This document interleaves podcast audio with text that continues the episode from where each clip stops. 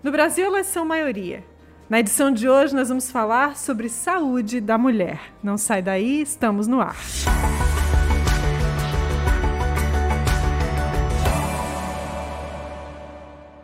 Dados do IBGE mostram que no Brasil, 52,2% da população é formada por mulheres. Apesar disso, apesar de sermos a maioria, os programas de cuidado com a saúde da mulher são recentes. Para falar sobre esse assunto, a gente recebe hoje no Viva Saúde a médica ginecologista e obstetra, doutora Lisandra Radaeli da Silva. Muito obrigada, doutora, por estar aqui com a gente na edição de hoje. Imagina, eu que agradeço o convite. A gente vai falar então sobre saúde da mulher. A gente conversava antes de começar a gravação é, sobre a importância de diferenciar saúde da mulher nos seus aspectos mais amplos né, de abordagem da ginecologia, que é uma especialidade bastante importante também para a prevenção, para a saúde da mulher, mas está dentro desse conceito de saúde da mulher, né, doutora? Então eu queria começar te perguntando quais são os principais cuidados relacionados à saúde da mulher. Então, aproveitando isso que tu já introduziste, saúde da mulher está incluída a saúde ginecológica, né? E que é o que a gente mais faz no consultório das mulheres. A mulher tem o hábito de procurar o ginecologista. E por isso nós somos também o clínico das mulheres, né? A gente não está uh, só fazendo uma avaliação da saúde genital, a gente acaba fazendo todos os exames de rotina, a prevenção da saúde global desta mulher, né?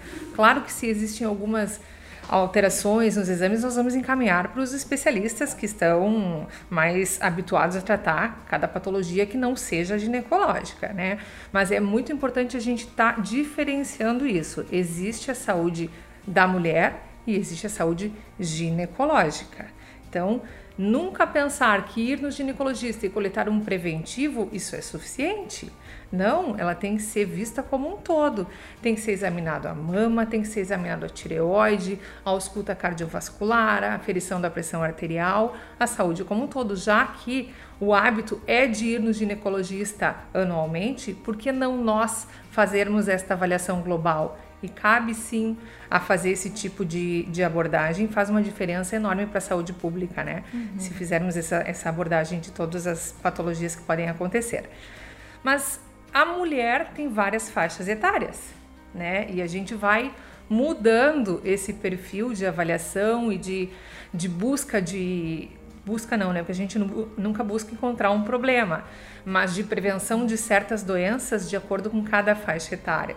A abordagem de uma adolescente é muito diferente de uma pós-menopausa, né? E o que, que a gente vai encontrar em cada uma dessas pacientes, né? Então a gente tem que individualizar cada caso e ver o que, que a gente pode fazer uh, para cada uma dessas mulheres ter essa saúde como um todo avaliada. Como tu disseste, né, lembraste aí, a, a mulher ela tem muito mais o hábito né, positivo de procurar prevenção, tem. visitando regularmente a, a, médica ginecologista, o médico ginecologista da sua confiança, né? Então, todo ano busca fazer o preventivo, via de regra, né? Busca fazer o preventivo, tem a mamografia, enfim, já tem uma rotina que sugere que essa mulher faça essa visita periódica para o seu médico, né?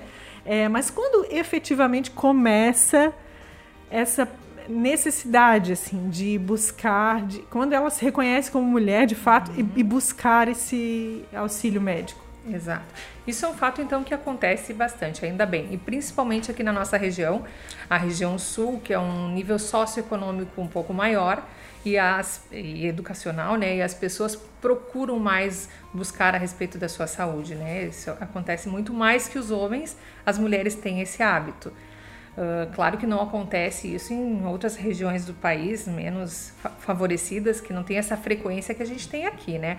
Estamos numa região muito boa e a gente tem muito acesso à saúde, né? Então, isso é um fato que a gente percebeu. Mudou muito nesses anos de pandemia, as mulheres ficaram incomodadas, que elas não foram fazer a sua rotina. Então, esses dois anos que passamos, agora completando dois anos, né? Elas estão voltando e dizendo: Meu Deus, eu não fui todo esse tempo, né? E isso incomoda as mulheres, delas não ter ido na consulta ginecológica. Então a gente fica muito feliz que esse costume né, está incutido na, na população feminina de fazer a sua avaliação. Então, voltando à tua pergunta, quando a mulher tem que buscar é, essa avaliação de ginecológica de periodicidade, né? O marco é quando ela inicia a relação sexual, né? Que ela daí sim tem que fazer as, as orientações quanto às DSTs, quanto à anticoncepção, a coleta de preventivo. Então, isso sim é que começou vida sexual ativa, ela tem que buscar um auxílio para orientações, né? Antes disso, se existe alguma queixa, né? É comum que as meninas tenham lá na, na logo que menstruam, que a gente chama de menarca, a primeira menstruação, uma irregularidade menstrual, tem falhas, elas têm cólica. Então, isso aí, se elas têm queixa, procura, né? Mas não é que ela menstruou e tem que procurar um uhum, ginecologista, hum, mas sim. sim. com dúvida sexual ativa, né? Sim. E é. aí difere quanto à periodicidade, a cronicidade desses exames, né? Difere muito uma coisa de saúde pública para uma saúde privada que nós temos, né? Uh, existe um órgão que, que é de, em relação ao, ao, câncer, o INCA e o Ministério da Saúde, eles brigam muito em relação a isso. Uma coisa é saúde pública, quando realizar mamografia e com que periodicidade. O Brasil, na sua população como um todo, diz que é a cada dois anos a partir dos 50 anos. O INCA, que é o Instituto de, do, do, Câncer, disse: não, meu Deus, quantas mulheres de 40, 50 anos desenvolveram câncer de mama, né? Mas. Que poderiam pública, ser evitados, que poderiam ser claro, evitados, inclusive. Na rede privada, que é o que a gente mais faz aqui no nosso centro Unimed, que a gente tem aqui na nossa cidade, consulta anual. Né? É o essencial a gente avaliar como é que está a nossa saúde uh, todos os anos. Nós vamos nos livrarmos de muita incomodação aí. Uhum. Ou, claro, tratar precocemente, né? Corrigindo, né? Tratar precocemente, é. né? Na verdade, muitas vezes não dá para evitar, mas Exato. tratar precocemente faz toda a diferença. Toda a né? diferença. Falando das fases pelas quais uma mulher passa, né? A, essa questão da, da hormonal, né? Que influencia a trajetória da mulher, né? A gente brinca muitas vezes, ou melhor, no ambiente às vezes corporativo se brinca, né? Ah, tá com TPM. Uhum. Ah, trabalhar com mulher é bom, mas também tem que saber lidar com, com as variações de humor. Isso é bastante tem que tem que ser levado em conta, né, doutora? Porque isso é algo que acontece especificamente com a mulher, né? Essa queixa é muito importante no consultório ginecológico, é muito prevalente no consultório ginecológico a TPM, as oscilações hormonais.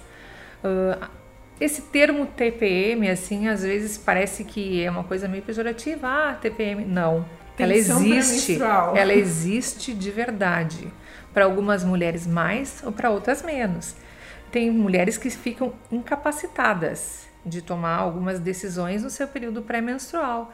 A mulher ela oscila o mês inteiro hormonalmente. Nas primeiras fases, primeiros dias do ciclo menstrual, se fores fazer um exame de sangue dos, dos hormônios principais, estrogênio, progesterona, vai ser uma, do, uma, uma dosagem, um valor.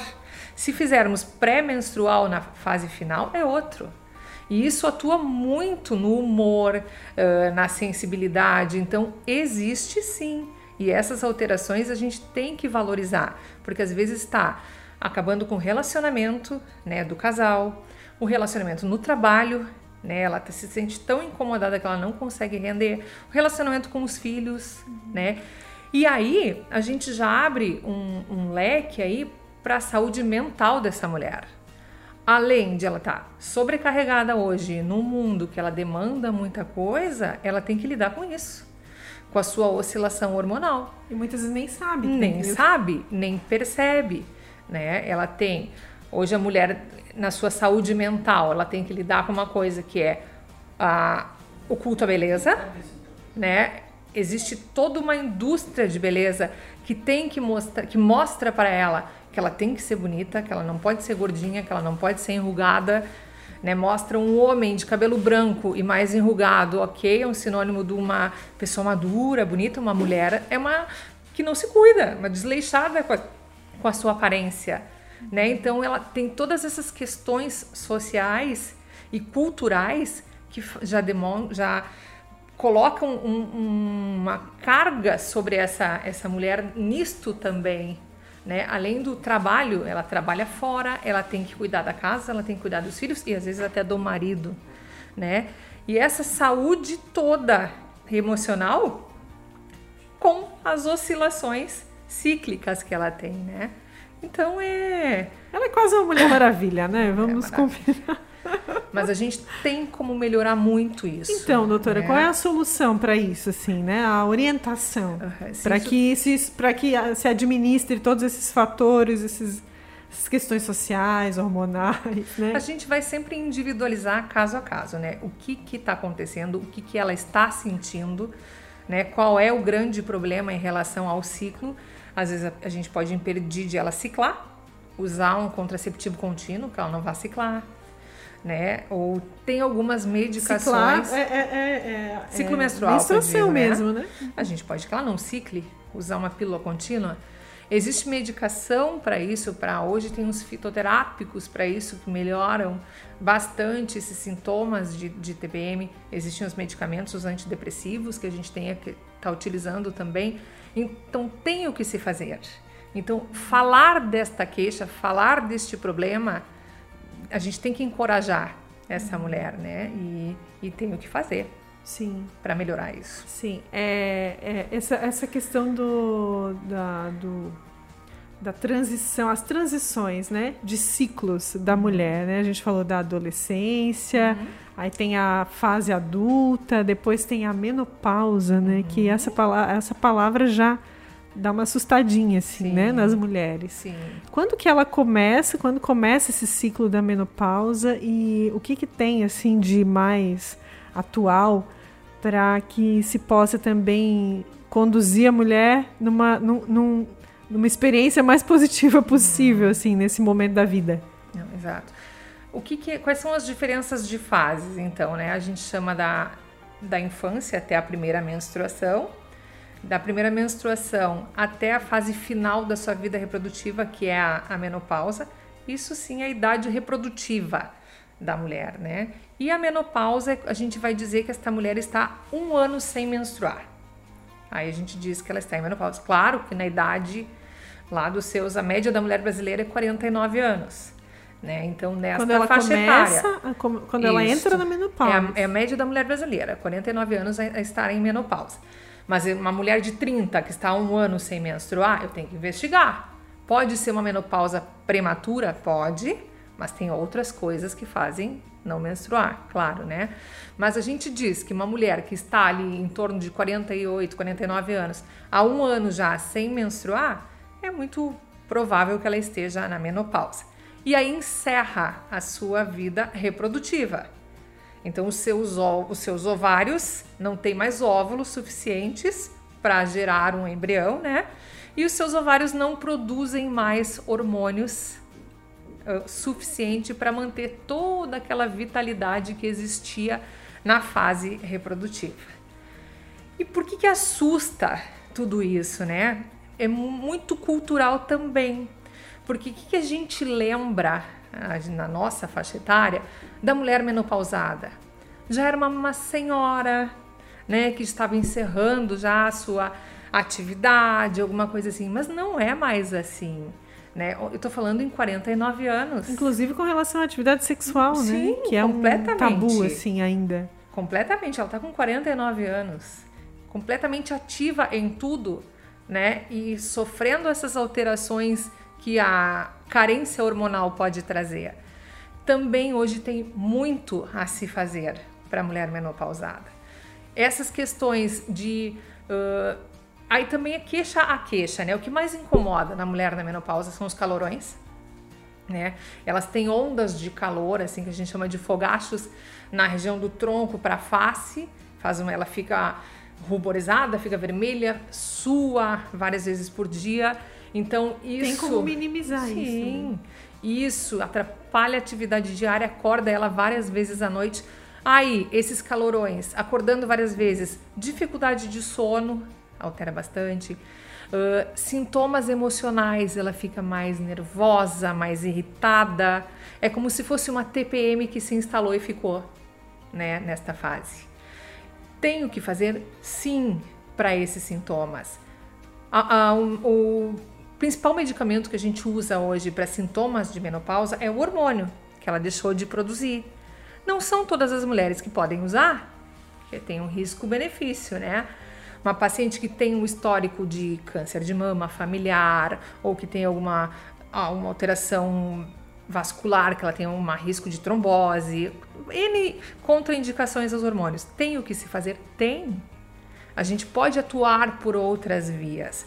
E uma coisa fantástica que está surgindo agora para a mulher menopausada, está ganhando mercado aí nos seus cinco anos, é o rejuvenescimento genital, que era uma coisa que incomodava muito então a gente está com especialistas ginecologistas que fazem umas abordagens na via genital para melhora da relação sexual. Que não é necessariamente estético. Que não é hormonal, que são aplicação, aplicação de laser genital, melhora a incontinência urinária, que é também um queixa super importante nesta fase. Então a medicina está focada hoje neste público, público. que aumentou demais. Inclusive, Olha a expectativa de vida sim, hoje. Exatamente. É. É. Né? Então tudo está mudando. Então, como tu disseste, não existia políticas, não existia incentivo de especialidades na saúde da mulher, assim, tanto agora abriu um leque enorme. Uhum. Né? A mulher menopausada ganhou uma importância e uma solução dos problemas nesses últimos cinco anos muito grande para melhorar o seu dia a dia, né? Isso é Essas questões. bastante positivo, né? Sim. Falando de, de qualidade de vida, inclusive para chegar nessa fase da vida, né, com qualidade, o estilo de vida ao longo da, da, da sua experiência, assim, né? É, faz diferença, sim. A gente sabe que, claro, uma dieta saudável, prática de exercícios físicos, né? A gente sempre ouve essa orientação. Mas isso impacta nesse momento da menopausa, por exemplo? Completamente. Aquela mulher que pratica atividade, atividade física, que tem uma boa dieta, que não fuma e ingere baixa quantidade de álcool, tem outra vida na menopausa do que aquela sedentária, aquela paciente mais obesa, que fuma, pior ainda, o cigarro é o, é o veneno de qualquer sexo, ou masculino ou feminino, mas para a mulher ele é devastador, né? Então, eu acho que com certeza o quanto tu pensa, como que tu quer chegar na menopausa, né? Hoje a gente pega no consultório um público ali de 30 anos e é uma pergunta, o que, que eu preciso fazer para eu chegar bem? Eu já tenho meus filhos, mulheres de 40, já tenho meus filhos, estou tudo bem. E agora? O que, como que eu vou chegar lá? O que, que eu posso fazer para chegar melhor? Né? Então, é uma preocupação em que a gente orienta muito em relação a isso, a qualidade de vida. Exercício físico, sono, né? O sono, hoje a qualidade do sono é um marco para várias doenças, né? Quem não dorme bem adoece muito mais, né? Acho que é um tema super relevante para estar tá conversando aqui. Não sei se vocês já falaram. Não, não falamos. A doutora Aline. Fica anotada aqui a pauta. Tem mas a doutora eu... Aline aqui na, na clínica que faz muito Não, isso. Interessante, sim. Eu tá mando muita, muita, muita paciente para ela uhum. a respeito disso. É, eu ia até te perguntar aqui, talvez seja uma pequena é, amostra do que a gente pode conversar depois com a especialista, mas o que, que, é um bom, uma boa noite, uma noite bem dormida, assim? O que, que é? é? É, o tempo de sono? Não é nem tempo a de qualidade, sono, a profundidade né? do sono. Exatamente. Tem gente que dorme mas não não relaxa, né? Eu não tenho propriedade para estar tá Sim, mas só para a gente fazer uma sobre isso, né? introduçãozinha né? assim, mas é interessante a pauta para a gente até falar é, aqui outras Então são momentos. pessoas que dormem, mas não instalam o sono REM que a gente chama, né? E essas pessoas têm muito mais doenças cardiovasculares ou que fazem apneia do sono aquelas que não respiram. O que é a apneia do sono? Ronca muito e não respira. Elas têm muito mais chance de fazer infarto e derrame e AVC por causa disso. Isso então, homem ou mulher, né? Homem e mulher. Mas a gente está falando aqui da mulher, então tudo Exato. que a mulher puder fazer no seu dia para favorecer o seu sono, a qualidade do seu sono. sono. Não necessariamente às 8 horas. Mas, Tem por exemplo, se ela dormir seis, tá tudo bem. E ela dormir bem essas é. 6 horas, isso já tá valendo. Assim. Exato. Assim. Tem gente que precisa de 6 horas de sono, tem gente que precisa de 10. Uhum. É muito individual, mas a qualidade do sono, né? É, é muito importante. O, o que eu estava falando, os sintomas do calorão. Tem mulheres que me relatam que acordam quatro vezes, bota a coberta, tira a coberta, bota a coberta. que qualidade de sono que ela tem? Sim. Ou que ela tem uma incontinência urinária, que a gente chama de urgência. Ela acorda três vezes para fazer xixi quando tá à noite. Uhum. Que qualidade de sono? Sim. Né? É, tá interrompendo o sono Exato. dela o tempo todo. E né? isso tudo é saúde lá no final. É Sem um dúvida. fator. Sem dúvida. Né, que está mudando esse histórico. Outra questão que está mudando bastante é, culturalmente falando é que a mulher ela está protelando um pouco o fato de, de a decisão de ser mãe, né? A sociedade permitiu, né? Acho que tudo conduziu para que ela pudesse também, junto com seu parceiro, né? Enfim, decidir por adiar um pouco essa experiência de ser mãe, né? Biológica. É, como que é isso, doutora? Porque assim, a gente sabe que à medida que a mulher vai envelhecendo, chegando a uma certa idade, ela já não tem mais aquela, a, a, a, aquele potencial, aquela fertilidade, fertilidade mesmo, né? Aquele uhum. potencial de fertilidade né? para gerar um bebê. É, mas mesmo assim, é, ela tem optado por ter, ter filho depois dos 40, por exemplo, né? uhum. né? O primeiro filho depois dos 40. Tu, tu, tu costuma orientar assim, as mulheres nesse sentido? Eu trabalho com isso. Hoje, no meu consultório, tenho uma área de atuação na, na reprodução assistida, né?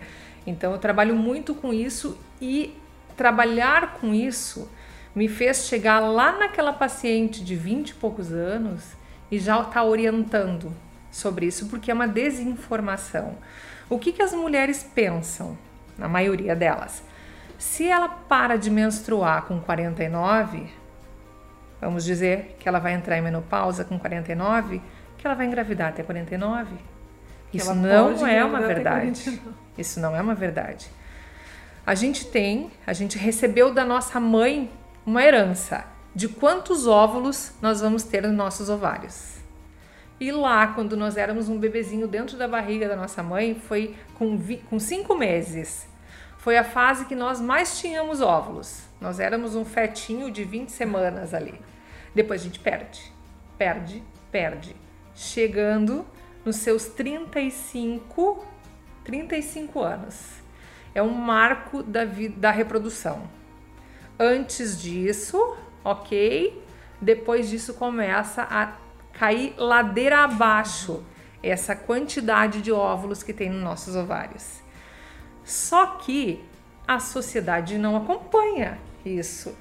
Só quem faz isso é o nosso ovário. Mas e aí? Ah, estudar e querer viajar. O e ovário relacion... não acompanhou a sociedade? Não, não acompanha relacionamento estável, né? Às vezes é mais difícil, eu tô lá com 34 anos e eu não tenho um relacionamento estável, que acontece muito hoje, né? Então, isso é uma verdade. Depois dos 35 anos, diminui muito a fertilidade. O que, que a gente pode fazer para essas mulheres? Qual a orientação? A gente saber como está a nossa vida reprodutiva. Lá no consultório, na nossa rotininha, existem exames que podem me mostrar se eu tenho baixa reserva, se eu ganhei da minha mãe uma herança de 20 milhões de óvulos ou de 10 milhões. Tem como fazer tem, essa tem, tem como avaliação. fazer essa avaliação. São, tem um exame de sangue e tem um ultrassom que me mostra essa minha capacidade reprodutiva em termos de número de óvulos, né? Aí eu já sei que eu tenho baixa reserva, tenho 30 anos e tenho baixa reserva. Eu tenho que me espertar para engravidar, porque senão não vou conseguir. Eu não tenho um parceiro e tenho baixa reserva. O que, que a gente pode fazer? Congelar óvulo. Então, hoje as técnicas de congelamento de óvulos estão aí para esse público, né, de garantir daí depois até os seus 50 anos que nós só vamos precisar de um útero, eu tenho óvulos de 30 guardados. Né? Então é uma, uma possibilidade que a gente tem de preservar a fertilidade para o tempo que ela quiser. Mas tem medidas naturais, naturais, não que essa não seja, mas assim, de, de estilo de vida, que eu possa também é, lançar mão para que isso influencie na, na, na fertilidade? Alguma não. coisa para eu desacelerar a perda, mas eu não produzo mais uhum. óvulos. O cigarro, O cigarro é uma delas. A mulher que fuma, ela entra muito, mais, muito antes em menopausa, porque ela atua aí diminuindo esse número de folículos, de óvulos, né? Então, cirurgias, né? Sei lá, que ela faça uma cirurgia que perca um ovário. Uh, isso tudo mas é interfere, é, drogas então... interferem, assim, mas ela não consegue mudar muito Sim. essa uhum. história dela. Sim. Mas o que, que eu acho mais importante de se falar disso? Saber. Sim. A informação. Saber que mulher tem prazo de validade para engravidar. Homem não. O homem já é diferente. Ele tá lá com os seus 50 anos e a capacidade de espermatozoide, porque ele forma sempre, né? É, é bem diferente. E a gente saber que a gente não consegue engravidar lá com 49, para te teres noção, uma mulher de 40 anos hoje para engravidar, ela tá num número ali de 10%, 41 já cai para 2% de chance de engravidar espontaneamente. Então é muita queda. Sim. Né, em relação sim, a isso. Sim, sem dúvida. E essa informação a gente tem que dar no consultório. Isso também tem a ver com o tá dentro, né, do autoconhecimento, que é uma palavra aí tão importante, tão presente hoje a necessidade desse autoconhecimento. E aí ele ele transita aí por vários campos, né? A gente está falando de fertilidade, mas a gente também pode falar da questão preventiva de doenças, né? uh, se autoconhecer, se fazer aquele primeiro autoexame, né? Não só de mamas, mas uh, se observar mesmo, Sim. né? Ver se tem alguma algo né? alterado, né? E até a questão emocional, comportamental, o autoconhecimento. Como é que tu vê isso, doutora? Essa, a importância dessa palavra na, na, na saúde da mulher? É. Se perceber, com certeza. A gente sabe como é. Vamos falar de ciclo menstrual. Eu sei que eu tenho meu ciclo menstrual a cada 30 dias, eu sei qual é o fluxo, que ele se, como ele se comporta, eu sei como é que ele é. Eu tenho relação, fugindo, eu tenho relação sexual, eu sei como é a relação, se eu tenho dor ou se eu não tenho dor. Né? Eu sei de secreção vaginal, que às vezes tem uma, uma coisa fisiológica, eu sei como ela é se modificou, é porque alguma coisa está errada. Eu sei como é a minha mama. Eu estou percebendo quando eu estou tomando banho, já sei como é. Se notei alguma coisa diferente, eu tenho que perceber, né? Então são várias coisas que nós estamos acostumadas de uma rotina que vem de anos em relação a tudo no nosso corpo. E se isto mudar, quer dizer que alguma coisa não está certa, né? Pegando o gancho um pouquinho em relação à dor na relação sexual e cólica menstrual, disso de se perceber. Tem pessoas, tem mulheres que acham que isso é normal. Ter cólica menstrual, ah, quando tiver teus filhos, passa. Eu também tive. Né? É uma informação, a mãe diz para a filha: não, isso é da nossa família, nós temos cólica. E pode ser uma doença super importante hoje que causa infertilidade e que causa até perda de órgãos, que é a endometriose né? Então, não subestimar as suas, as suas queixas, as suas dores. Relação não é para ser, ser dolorosa. Cólica menstrual não é normal.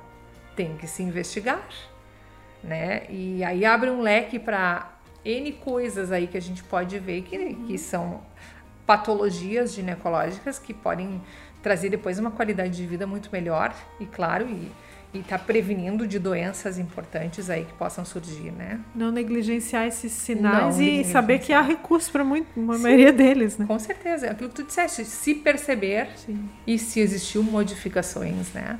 Doutora, falando sobre os métodos anticoncepcionais, assim, tem, tem uma orientação uh, no que é melhor indicado, no que tem menos uh, efeitos colaterais, que é, tem mais eficácia? O anticoncepcional, ele tá mudando bastante nesses últimos anos aí. A gente está recebendo umas pacientes mais jovens que estão querendo distância do anticoncepcional. É uma população que não quer hormônio, uhum. né? Por N questões, principalmente assim por culto ao corpo, porque achar que anticoncepcional faz mal. Só que às vezes essas adolescentes que vêm com essa ideia, elas não têm maturidade de fazer uma anticoncepção segura. E isso acaba sendo um tiro no pé que elas vão engravidar, né? Então, isso da, da anticoncepção hormonal, a gente não tem que pensar que é vilã. Claro que eu não posso tomar sem orientação, porque tem gente que, para algumas pessoas, ela é vilã, porque tem umas patologias que não pode estar tá utilizando, né? Mas a tua pergunta, existe alguma coisa mais segura? Existe para ti uma e para mim uma. É individual? É uma escolha não, individual. Não né? existe uma receita de bolo. O que é bom para ti pode não ser bom para o outro, né? Então a gente tem que adequar a queixa ao biotipo da paciente, ao esquema de uso, se vai adaptar ou não, né? Como é que é isso? E aí sim a gente prescrever um método contraceptivo. Tem uma infinidade de métodos infinidade, hoje. tem N anticoncepcional oral, N formulações. E é individual para cada queixa. Uma tem uma particularidade para uma coisa, outra para outra. Temos os, os, os DIUs, tem o DIU com hormônio, DIU sem hormônio, né? Tem um injetável, tem um implante. Então tem N fórmulas aí para a gente estar tá utilizando, mas é muito individual. Essa, esse método anticoncepcional que interrompe o, o fluxo menstrual, ele é uhum. é contínuo, né? Uhum. Ele tem algum efeito colateral? Não, a gente às vezes indica a pílula contínua principalmente para paciente que tem queixa na menstruação, né? Às vezes a menstruação é um problema. Então, não menstruar por uso contínuo, isto não vai trazer um malefício nenhum para essa paciente. Por quê? Quando a gente usa pílula e a gente para, aí que nós vamos desenvolver dentro do nosso útero a menstruação. Quando a gente para. Se nós não pararmos, não vai fazer menstruação. Muitas pessoas pensam que se para onde é que vai aquela menstruação, né? Se eu não tô, se eu não tô fazendo ela descer, né? Mas não não forma menstruação se nós não interrompermos o método, né? Sim. Por alguns dias. Então, não, não tem, tem, problema nenhum fazer o não menstruar contínuo. não é não é um problema. Ou seja, menstruar não é obrigatório. Não é obrigatório, mas tem gente que quer. Uhum. Tem mulheres que não toleram o contínuo. Eu preciso saber que eu vou menstruar. Ok, se para ti tá bom assim, né? Uhum, sim. É individualizar. Sim. Falando da saúde da mulher, a gente falou bastante aqui da, da, da questão hormonal, a própria fertilidade da mulher, né? E, enfim, essas etapas que a mulher, pelas quais a mulher passa. Que outros problemas eles são comuns às mulheres que podem ser prevenidos, doutora? Acho que hoje a principal é o câncer, né? Hoje existe um câncer que é prevenido, que é o câncer de colo de útero. Os outros que a gente consegue fazer é diagnóstico precoce, mama, por exemplo. Ah, faça sua mamografia, existiu um nódulo, é precoce, porque daí eu encontrei mais cedo, tem mais chance de cura. Mas o colo de útero é prevenível. Por quê? Se vem alguma alteraçãozinha no preventivo e a gente trata essa alteraçãozinha, ela não vai se transformar em câncer. Então não é tratamento precoce, é prevenção mesmo. Então esse exame é de suma importância e às vezes as pacientes esquecem de fazer, né?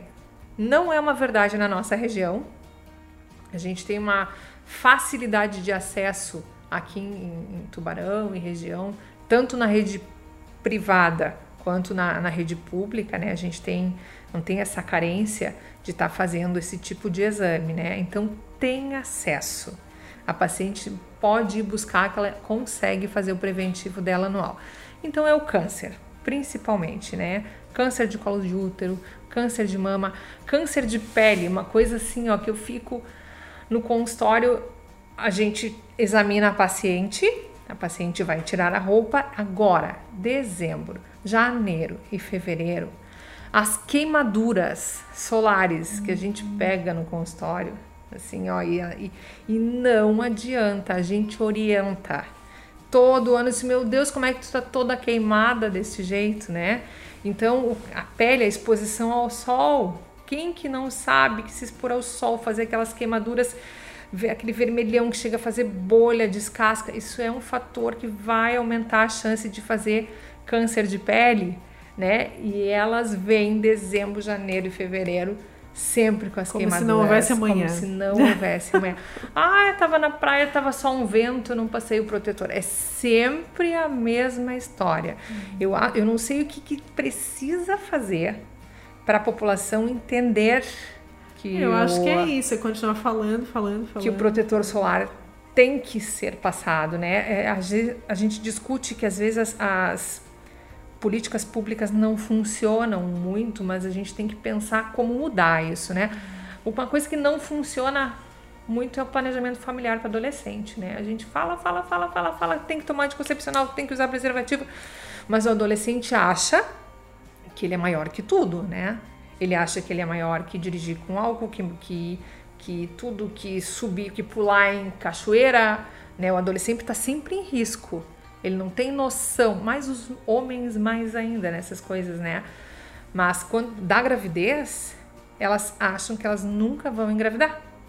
Então, porque existe política pública de planejamento familiar, distribuir preservativo, orientar o uso de anticoncepcionais, né? Eu acho que a gente deveria mudar o foco. Uma outra forma de fazer esse adolescente perceber que se engravidar, isto vai mudar. Como que eu acho em relação a isso? A, as oportunidades. Hoje, uma adolescente está ali no, na escola e ela tem a oportunidade hoje de um trabalho. Nós estamos falando da nossa região aqui, né? tem oportunidade de um trabalho, de crescer, de cursar uma universidade. Uhum. Ao contrário de uma vez que a era ela casar bem cedo, ter ela filhos vai e alimentar outras filho, perspectivas e alimentar filho, né? né? Aí não ia funcionar nada. Eu acho que se nós utilizássemos essa política de planejamento familiar, mostrando que ela, se ela engravidar ali com 18, ela vai perder aquela oportunidade e focar naquilo e não ficar dizendo, toma anticoncepcional que tu vai engravidar. Toma. Não. É levar lá na oportunidade essa, essa visão do que, que ela pode fazer e se ela não, não se cuidar e não se proteger, ela vai ser privada disso. Né? É, interessante, é interessante que, mais uma vez, a gente vem para o ponto da, da responsabilidade da mulher, né? E aí o homem, onde entra nessa história, né? Que muitas vezes também mas eu acho que é interessante essa perspectiva de ab abrir as oportunidades, é. as inúmeras oportunidades que ela pode ter e a gravidez, que ela, a gestação aconteça no momento, momento certo, certo, né? Com maturidade, com uma estrutura familiar, porque isso faz toda a diferença para ela, para aquele núcleo familiar e para o bebê que vai nascer, Exato. né? Uma... Porque vai ter toda uma é. expectativa é. diferente de vida, né? Sim, porque o casal adolescente, o filho é de quem? Geralmente. Sim, é dela. É. é dela. Né?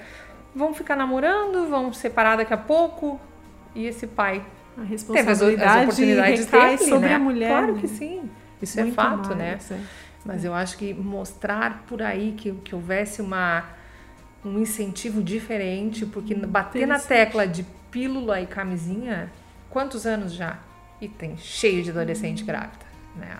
É, é verdade, com muita bastante informação, mas ao mesmo tempo Sim. não faz uso dessa informação, não. né? Voltando ali à questão do, do, do câncer prevenível, doutora, que a, que a doutora estava falando do colo de útero, né?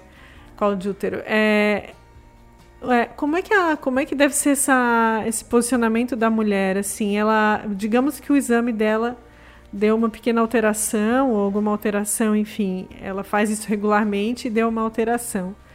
Quais são os caminhos, assim, o que, que se faz? Quais são os, os procedimentos possíveis? Então, se ela coletou esse, por exemplo, coletou no, na rede feminina ou coletou num posto de saúde com a enfermeira, se existe a alteração, vai ser encaminhado para um, um especialista, né, para fazer essa avaliação. E para o câncer não é só o preventivo, tem que existir a biópsia, né, para comprovar que é um câncer, né?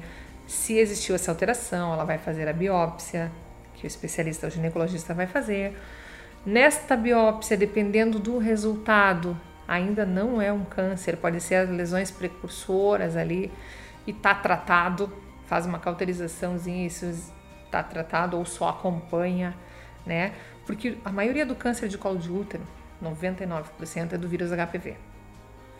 E existe cura do vírus HPV? Existe. A imunidade. Você se curar do vírus HPV, não existe um remédio que a gente faça que trata o HPV. Vírus é assim, uhum, né? Não existe um tratamento. Sim. Não é igual um antibiótico para a bactéria que mata lá a bactéria. Não. Mas a gente ter a imunidade contra o vírus, né? Então, às vezes, essa paciente tem uma alteraçãozinha no preventivo, uma coisa bem de leve, e ela sozinha pode resolver. Mas tem que ter acompanhamento.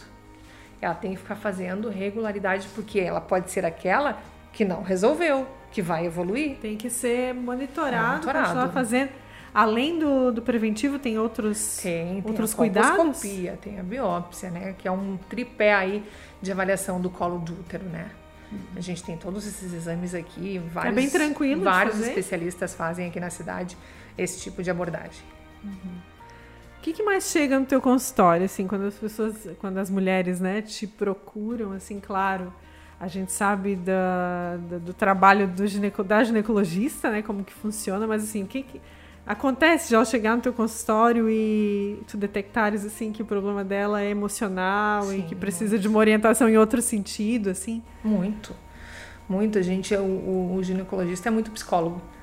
Muito, muito, muito. Então, porque a gente ouve muitas mulheres e, e às vezes, como eu te disse, é o único especialista que ela vai no ano, né? Mas uhum.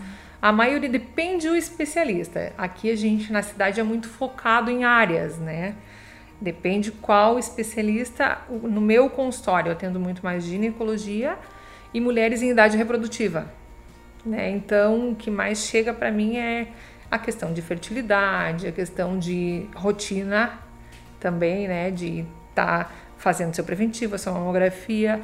Então, o que eu mais tenho no meu consultório é isso.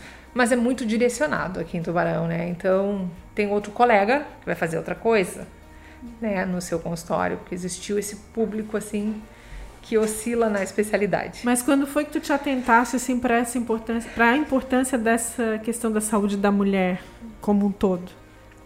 Foi na faculdade. Eu gostei muito disso, dessa diversidade da, do trabalho do ginecologista. Que a gente entra, atua em várias áreas, assim, dentro de uma especialidade, né? Então, a mulher é um universo enorme e que a gente pode atuar bastante aí. Então, por isso que eu gostei bastante de fazer essa essa especialidade, né? Mas inclusive, foi na, na, faculdade. Inclusive a mulher ela, ela traz o homem por, por, essa conduta dela de buscar a prevenção, ela acaba trazendo o homem também para esse caminho, né? Alguns, Novembro é. Azul é um, é um, alguns, é um né? exemplo, né? é alguns, claro, né? Ainda tem muito que melhorar, mas Uh, Novembro Azul é um exemplo disso, né? Sim. Um movimento que surgiu do Outubro Rosa. Sim, sim, sim. Do sucesso do Outubro Rosa, né? Que já é uma, uma rotina né? todo ano. É, eu divido o consultório com um urologista, mas a consulta de prevenção dele ainda não é um número muito grande. São pequenos problemas. É muito mais queixa. A gente tem lá no consultório, na sala de espera, a paciente que chega daí. Qual é a tua queixa? Vim aqui fazer a minha rotina. O uro já é mais difícil. Sim, sim, entendi. Né? A prevenção ele, é, mesmo, né? Ele vai por alguma queixa. O homem vai por alguma queixa. Mas é um caminho é. Que, que tá, assim, vai a passos mudar, né? lentos, né? mas tá mudando, vai né, ter que mudar. Acredito é. que tá mudando, né? Falasse da gravidez na adolescência, né? Essa mulher que, que já é inserida nesse cenário de gestação, de assumir o papel de mãe, é, ela, ela tem alguma assim tratativa diferente com ela, assim, ela tem que se cuidar de alguma maneira diferenciada ou ela vai ter outras consequências, senão além das emocionais, enfim, tem essa... toda a gravidez da adolescente das idades extremas é de alto risco, né? Então a, a gravidez da adolescente ela tem muito mais prematuridade, então existem patologias associadas à idade e complicações obstétricas inerentes a isso, né? Porque as pessoas se atentam muito a, a, as, aos riscos da, da gestação uh, depois, Extrema, né? né? Uma maturidade. Mas não muitas vezes da gestação precoce. Mas né? também é alto risco. É uma gestação de alto risco. Né? Pela própria imaturidade do corpo dessa menina, né? Claro que as questões emocionais nem se fala, mas geralmente tem uma mãe que está junto e que assume muita coisa, né? A mãe da adolescente que acaba assumindo muita coisa sim, aí, né? Sim. Chega muito no teu consultório esse caso? Olha, Ainda? não muito aqui no meu consultório, né? Não tem muita adolescente grávida que não. A gente fazia parte da universidade é, na Unisul aqui tinha bastante. O Hospital Nossa Senhora da Conceição eu fiz muitos anos de plantão lá, chegava muita adolescente. Tem vários trabalhos uhum. de colegas que fizeram aqui. Então, em relação à, à gestação em adolescente, Tubarão tem bastante. Fica a orientação aí, né? A gente falou sobre diversos assuntos, a gente acho que é, tem sempre muitas questões relacionadas à saúde da mulher para abordar, né? Teremos aí outras oportunidades, mas de uma maneira mais ampla eu, eu, imagino que a gente tenha falado Sim. de vários pontos aí, né, doutora? Não Com sei se tem mais alguma informação que tu gostaria de compartilhar. Tá, agora a gente está caminhando no finalzinho dessa conversa, mas queria aproveitar a oportunidade aí para o teu, teu recado final aí dessa edição. É, eu acho que eu vou falar um pouquinho a respeito disso da adolescente. Às vezes a adolescente chega muito temerosa no consultório de, de ginecologia. E eu acabo sempre falando para ela e acho que para todas as adolescentes que estão nos vendo ou nos ouvindo, que o ginecologista é o aliado dela, né? Então, não vai pensar que aquilo que ela está nos contando, que aquilo que nós vamos abordar vai ser delatado para a mãe, né? Então, a gente tem um tratamento muito especial para esse público e que essa, essa paciente nos trate com isso como a aliada para solução daqueles problemas dela e não que nós vamos ser um vilão que está ali para elas já chegam em pânico no consultório ginecológico às vezes porque a mãe está do lado. Deus o livre contar que já teve relação sexual né? Às vezes gera até uma discussão ali tremenda a respeito disso mas a gente não tá ali para isso. A gente está para ajudar essa menina e que ela não tenha problemas com gestação, com uh, DSTs. Inclusive pré-natal, né? Pré-natal, com certeza. Então que essas adolescentes busquem essas informações e fiquem tranquilas que o ginecologista é o médico dela e não da mãe dela. Muito bom, é. doutora, muito bom. Eu acho que essas informações com certeza vão vão esclarecer as dúvidas né, do público e fazer diferença né, na, nessa questão da prevenção por maior qualidade de vida né, uhum. da mulher, que ela merece, né? Nós merecemos. Muito obrigada, Imagina, doutora, pela tua presença aqui. Sempre bem-vinda aqui ao Viva Saúde, tá? Para esclarecer outros assuntos. Tá, tá obrigada. Muito obrigada. Agradecemos também você que esteve até aqui com a gente assistindo essa edição do Viva Saúde. Lembra de compartilhar nas suas redes sociais para mais e mais pessoas terem acesso a essa informação de qualidade, tá bom? Até a próxima edição.